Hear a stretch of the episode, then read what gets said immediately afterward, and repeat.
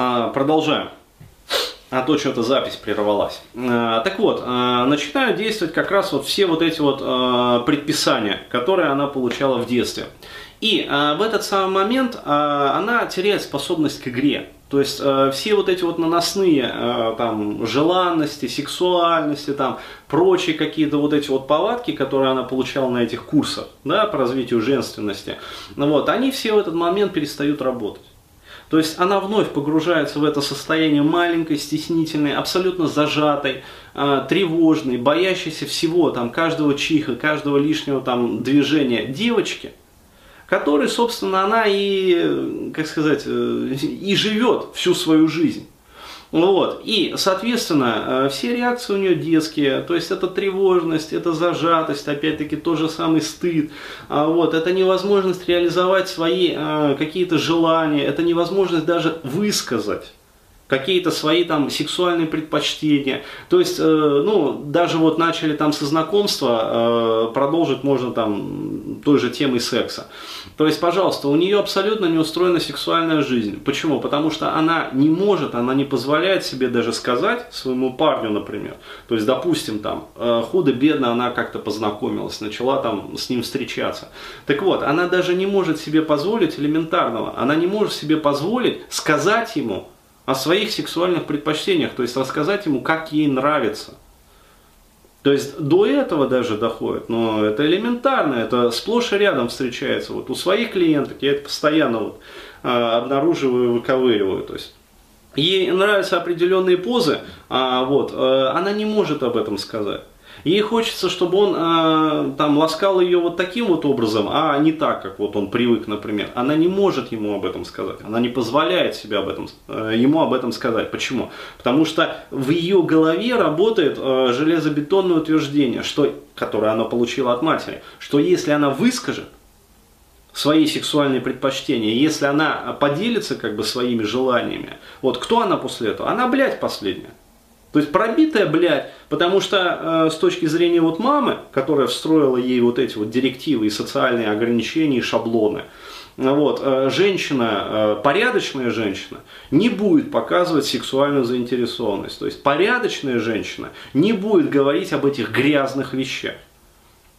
Вот. А поскольку она очень дорожит своим мужчиной, то есть этот мужчина, э, ну, в которого она влюбилась, то тем сильнее чем она им дорожит, тем сильнее она будет стесняться ему высказать. Почему? Потому что в ее сознании, э, в ее подсознании сидит прочное убеждение. Если я выскажу ему это все, ну вот, свои какие-то предпочтения, свои пожелания, я буду после этого блядью.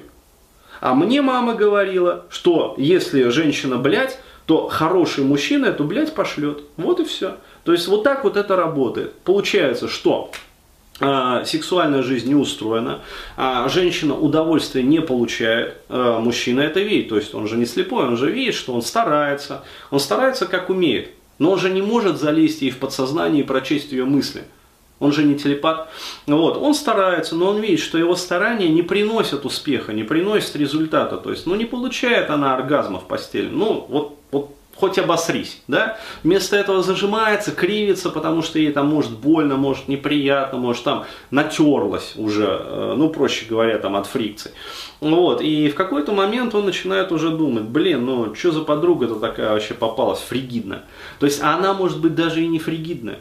То есть нормально у нее, все в порядке с физиологией, просто она донести это не может. Почему? Потому что стесняется, стыдится, боится потерять его. Ну вот, э, в результате мужик, э, поскольку, еще раз говорю, он не телепат, он думает, блин, да ну нафиг вообще, ну если я ей не подхожу, а вот, если ей со мной так неприятно, а если она вообще испытывает неудовольствие от общения со мной, нафиг я с ней буду встречаться. Ну вот, он, конечно, совершает там несколько попыток вообще э, разобраться в этой ситуации, но наталкивается на стену.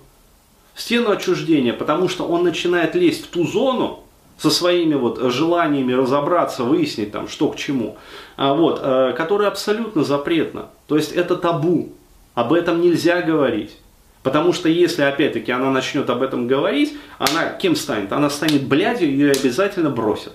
В результате она полностью закрывается, вот, а это наворачивает еще новые витки фрустрации, депрессии. Вот, и получается ситуация, что рушится уже не только сексуальная жизнь, но и вообще отношения в целом. Получается, окей, через какое-то время э, мужчине становится такая жизнь просто невыносимой. И что он делает? Он уходит. То есть он находит другую женщину, которая более раскрепощена в сексе, которая не стесняется говорить о своих желаниях, с которой можно поговорить, с которой можно там посмеяться, порелаксировать. Ну вот, он уходит к ней. А это замечательная, как бы несравненная, прекрасная, э, скромная, стеснительная, добрая, вот э, самая-самая лучшая девушка остается одна, снова одна. Ну вот, э, кто виноват? Мужик. То есть э, все в точности, как мать и говорила, то есть круг замыкается, и материнское предписание э, полностью исполняется. Вот, э, то есть э, мужики сволочи, мужики скоты, э, мужики там вообще гондоны и пидорасы. То есть э, кто виноват в моем несчастье? Мужики виноваты в моем несчастье. То есть все очень просто. То есть мама говорила, пожалуйста, предписание исполнилось. Вот так вот и живем.